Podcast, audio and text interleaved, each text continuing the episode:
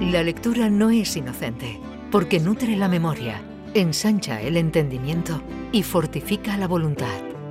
También construye criterios, alumbra ideas y propicia la reflexión. La lectura es un bálsamo con múltiples propiedades y por eso Alfredo Valenzuela nos lleva al Bálsamo de Fierabras.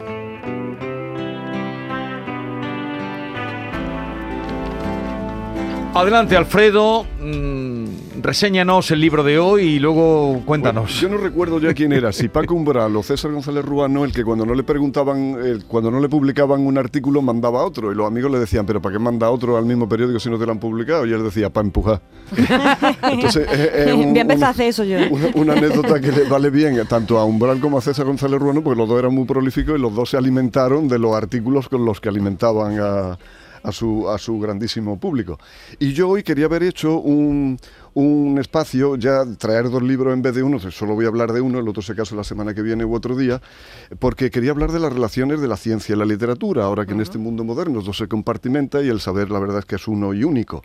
Y me voy a quedar en un libro que es solo literatura, aunque habla, se nutre de la ciencia, pero es solo literatura y además yo entiendo que es alta literatura, porque para empezar yo no sé si definirlo como una novela o como un conjunto de cuatro relatos autónomos, aunque hilado entre sí, y un epílogo. El libro se titula Un verdor terrible y es de un chico nacido, digo chico porque es muy joven, escandalosamente joven, del año 80, eh, se parece mucho a Andrés Calamaro, porque aunque nacido en Rotterdam, digo, es chileno. pero Andrés Calamaro de joven. Bueno, no de joven, pero sí de físico, ¿no? Este tipo tiene así los mismos pelos rizados, el guapetón y tiene los brazos tatuados como los maoríes, como los guerreros maoríes.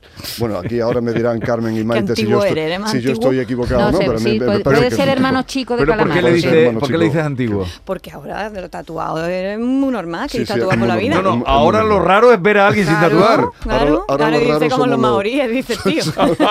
bueno, sí, no, pero porque lleva esas tramas, esas tramas, en los beats esas tramas que son así muy de guerrero, ¿no? Bueno, hay algunos boxeadores. Te hemos entendido. Bueno, él se llama Benjamín Labatut, termina en T, Benjamín Labatut, y, un verdor terrible es, él debe el título al científico que eh, sacó nitrógeno directamente del aire, lo que permitió un avance grandísimo porque permitió que en muy pocos decenios la humanidad se multiplicara por cuatro porque había comida para todo el mundo. Eh, eso por un lado, pero al sintetizar el nitrógeno también se permitió que 6 millones de judíos fuesen asesinados durante la Segunda Guerra Mundial por métodos industriales porque era uno de los componentes del, del gas, del gas ciclón. Me he perdido que tiene que ver nitrógeno con la alimentación, que has dicho que...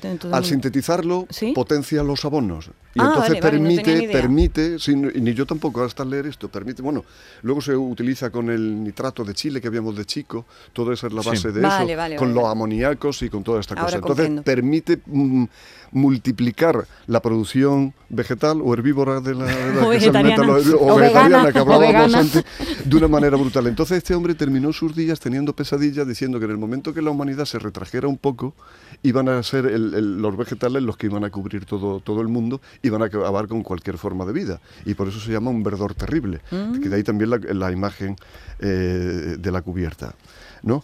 Eh, nos cuenta Benjamín Labatut también el legendario enfrentamiento que hubo entre Heisenberg y Schrödinger, que son dos físicos que sientan las bases de la física cuántica en una universidad alemana, como el matemático Grothendieck terminó mm, siendo un ser asocial eh, con delirio místico y absolutamente eh, loco al final de sus días, vuelto loco, porque lo que subyace detrás de estas páginas, sin que él lo mencione, porque Labatut es, sí que es un, es, un, es un maestro de la elipsis, es como cuando el hombre se pone a jugar a Dios, crece la incertidumbre moral de, todo lo que le rodea.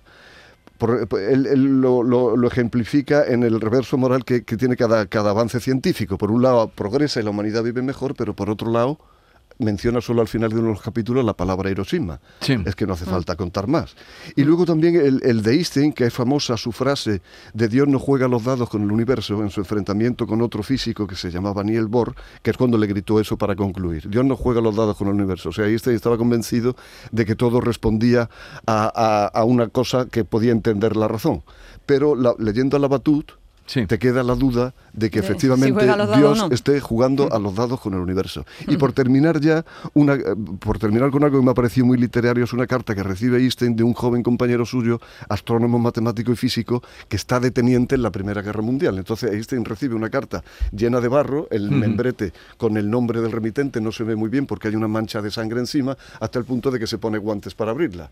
Se pone guantes para abrirla y la abre. Y lo que encuentra allí es que su un joven amigo, que me vaya a perdonar ahora que no recuerde el nombre, porque es un nombre alemán bien complicado, tampoco yo lo pronunciaría muy bien, es el primero el primero que es capaz de resolver las ecuaciones de la relatividad que ni el propio Einstein ha avanzado en ella, pese a, hacer primero la teoría, pero luego aquello había que desarrollarlo. Y este hombre en el frente, eh, al mando de una sesión de artillería entre bombazo y bombazo, pues se detuvo a hacer aquello y, y se lo mandó y se lo mandó a Einstein. Einstein. Y esto me parece que es una imagen preciosa porque cierra todo el círculo que decía yo al principio de que cuando uno eh, está determinando si el universo en realidad es un, K, o, es un K o es un mecanismo de relojería y cuando se pone a jugar a Dios, aquello puede tener consecuencias.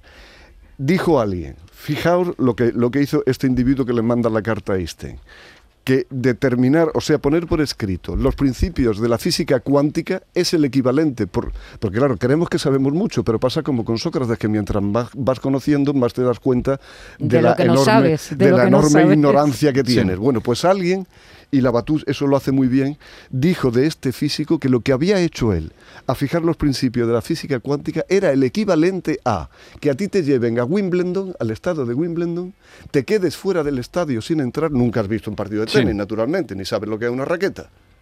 ¿No? Ni sabes lo que es una raqueta. Y solo por lo que escuchas de lo que se oye dentro del estadio y Sí. por alguna bola alta que pasa por arriba, Te tienes que imaginar el juego, no, ¿no? te tienes que imaginar, no. No, dices que están jugando a tenis con la raqueta, la tensión de las cuerdas de la raqueta, la tensión de la red que tiene y las normas. Bueno, pues ese es el equivalente a lo que hizo un físico de esto. Visionario total.